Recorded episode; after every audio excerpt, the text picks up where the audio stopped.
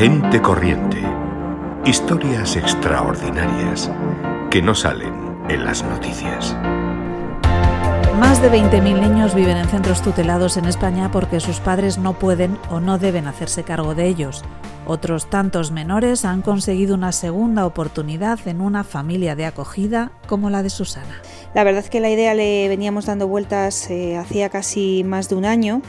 Es verdad que cuando tuvimos a Mateo siempre dijimos que si tuviésemos un segundo hijo nos gustaría que fuese adoptado, no tanto en acogida porque todavía no conocíamos mucho en qué consistía ese proceso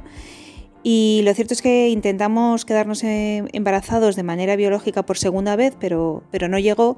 Y casualidades de la vida, que siempre pienso que no existen las casualidades, que pasan siempre las cosas por algo, conocimos a una persona que eh, conocía a su vez a otra familia que era eh, familia de acogida, de acogida tanto de urgencia como de temporal. Total, que nos pusimos en contacto con la Comunidad de Madrid, que era pues bueno, la, principal vía ¿no? que teníamos que tomar para informarnos de este tema todavía más. Entonces nos pusimos en contacto con ellos, nos citaron para hacer un curso de tres días bastante intensivo, la verdad, donde nos exponían un poco el tema, em, pues bueno, los pros, los contras, y a partir de ahí ya podíamos decidir si realmente queríamos seguir con el, con el proceso adelante. Nos preocupaba mucho también cómo se lo iba a tomar Mateo, que por aquel entonces pues tenía, eh, pues si ahora tiene siete años, pues tendría casi a punto de cumplir los seis y le empezamos a contar un poco la idea que teníamos de convertirnos en familia de acogida eh, pues permanente, ¿no? En este caso. Él no entendía muy bien eso y al principio decía que no quería, que no quería que viniese nadie más a casa, como era lógico, es, es un niño y no, no quiere que le roben protagonismo.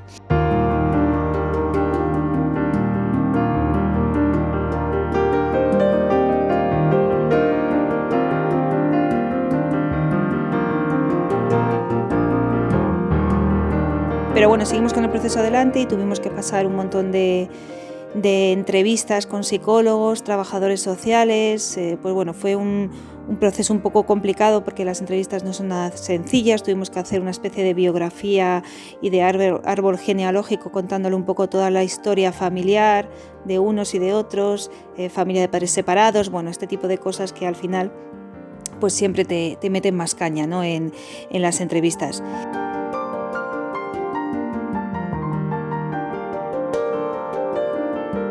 Al final ya del proceso, que debió de ser pues como un año más o menos, porque nos pilló por el medio el verano, las vacaciones de Navidad, etcétera, eh, pues ya definitivamente nos llamaron y nos dijeron que, nos habían considerado aptos como familia acogedora. Además había venido también un trabajador, social a casa para visitarnos, hablar con Mateo, ver un poco dónde vivíamos y, si, éramos capaces un poco de, dar eh, cabida ¿no? a otra persona en la familia.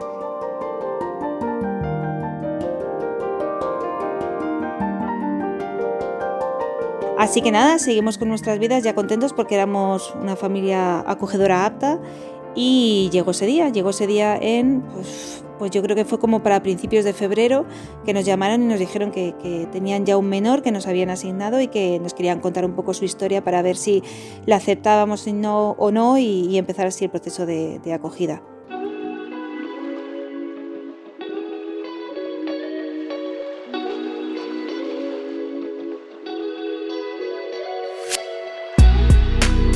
Fuimos a esa cita con la trabajadora social, la técnico de la Dirección General de la Familia que lo lleva y, psicólogos para que nos dijesen el caso de Alex, que Alex fue la persona que, el niño que, llegó a nuestra familia. Es un niño de tres añitos, bueno, ya el 15 de febrero hace los cuatro, que ha pasado casi un año desde que llegó, pero ha sido muy intenso porque Alex llegó justo una semana antes de que nos confinaran por la pandemia, justo antes. Eh, llevaba una semana en casa durmiendo cuando nos dijeron que, que, decretaran estado de alarma y que ya no podíamos salir de casa. Así que ha sido todo, todo muy intenso.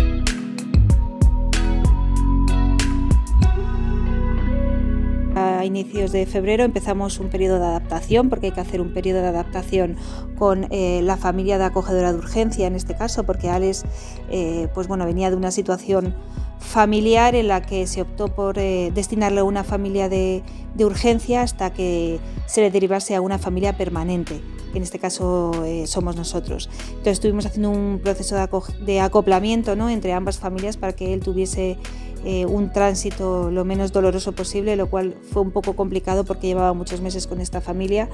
y, la verdad que fue un proceso muy muy difícil a nivel emocional porque eh, había muchos sentimientos tanto de una familia como de otra, evidentemente, de la otra familia porque se tenía que despegar de él y de nosotros porque pues bueno, llegaba a nuestra, a nuestra vida y había muchas emociones por medio.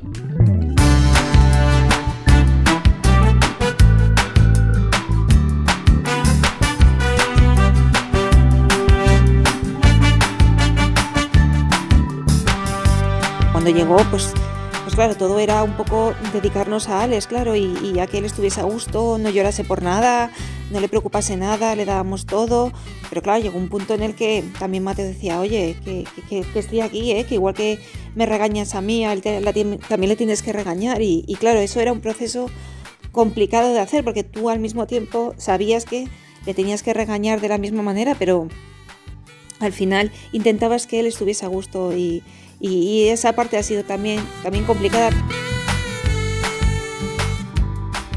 con el paso de las semanas y con esa intensidad que hemos tenido durante el confinamiento, al final las broncas se las llevaban exactamente los dos si hacían algo mal o, peleaban pero es verdad que han conseguido tener ellos dos un vínculo en el que ya no pueden estar separados. De hecho, decidieron dormir en la misma habitación los dos desde el principio y ahora no pueden estar separados. Y, y aunque pelean como dos buenos hermanos, como digo yo, pues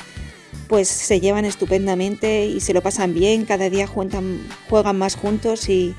para Alex yo creo que, que Mateo se ha, convertido más en su figura de referencia y de esta familia y, y yo creo que la adaptación de, de Mateo con Alex ha sido estupenda. Lo cierto es que Alex es un niño que tiene una inseguridad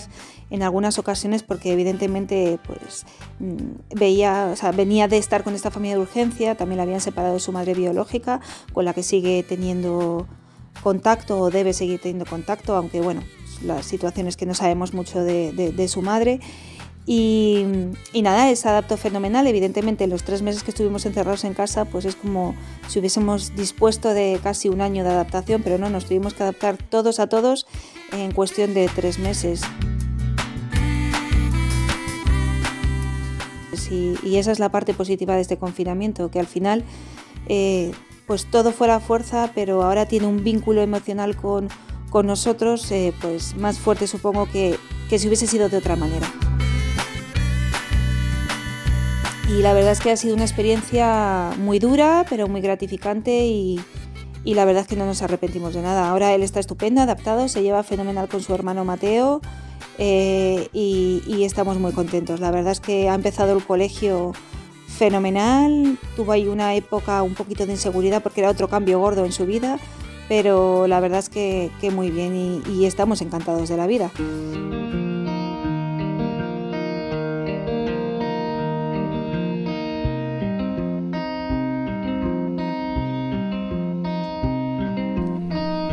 En pocos meses Alex se ha convertido en uno más de la familia de Susana, una madre de acogida que anima sin dudarlo a lanzarse a esta aventura. Animo a cualquier persona que se meta en este proceso de la acogida, que es un total desconocido para todos, porque todo el mundo conoce la adopción, pero nadie conoce la acogida, y realmente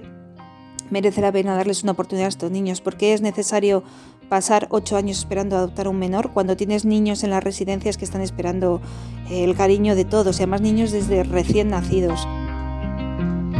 ¿Qué, ¿Qué, pensamos si vuelve con su madre biológica? Bueno, pues la verdad es que no da tiempo mucho a pensarlo, porque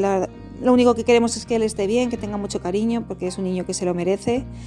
y que él esté a gusto y feliz y que le podamos dar una oportunidad para no vivir en una residencia, que es lo que le pasa al, resto de millones de niños que están viviendo en residencias y, no encuentran una familia de acogida. Es una experiencia de vida y, le das un poco pues, felicidad y cariño y posibilidad de tener una familia pues, a aquellos niños que al final viven en residencias y a veces no, no cuentan con el apoyo de una familia y, desembocan en lo que luego conocemos como los famosos menas que, que la gente no pueden ni verlos y al final son niños que no han tenido una figura, una referencia familiar y no, no saben cómo salir adelante porque nadie les dice por dónde tienen que tirar ni tienen un apoyo familiar que, les ayude a tomar iniciativas o a valerse en la vida.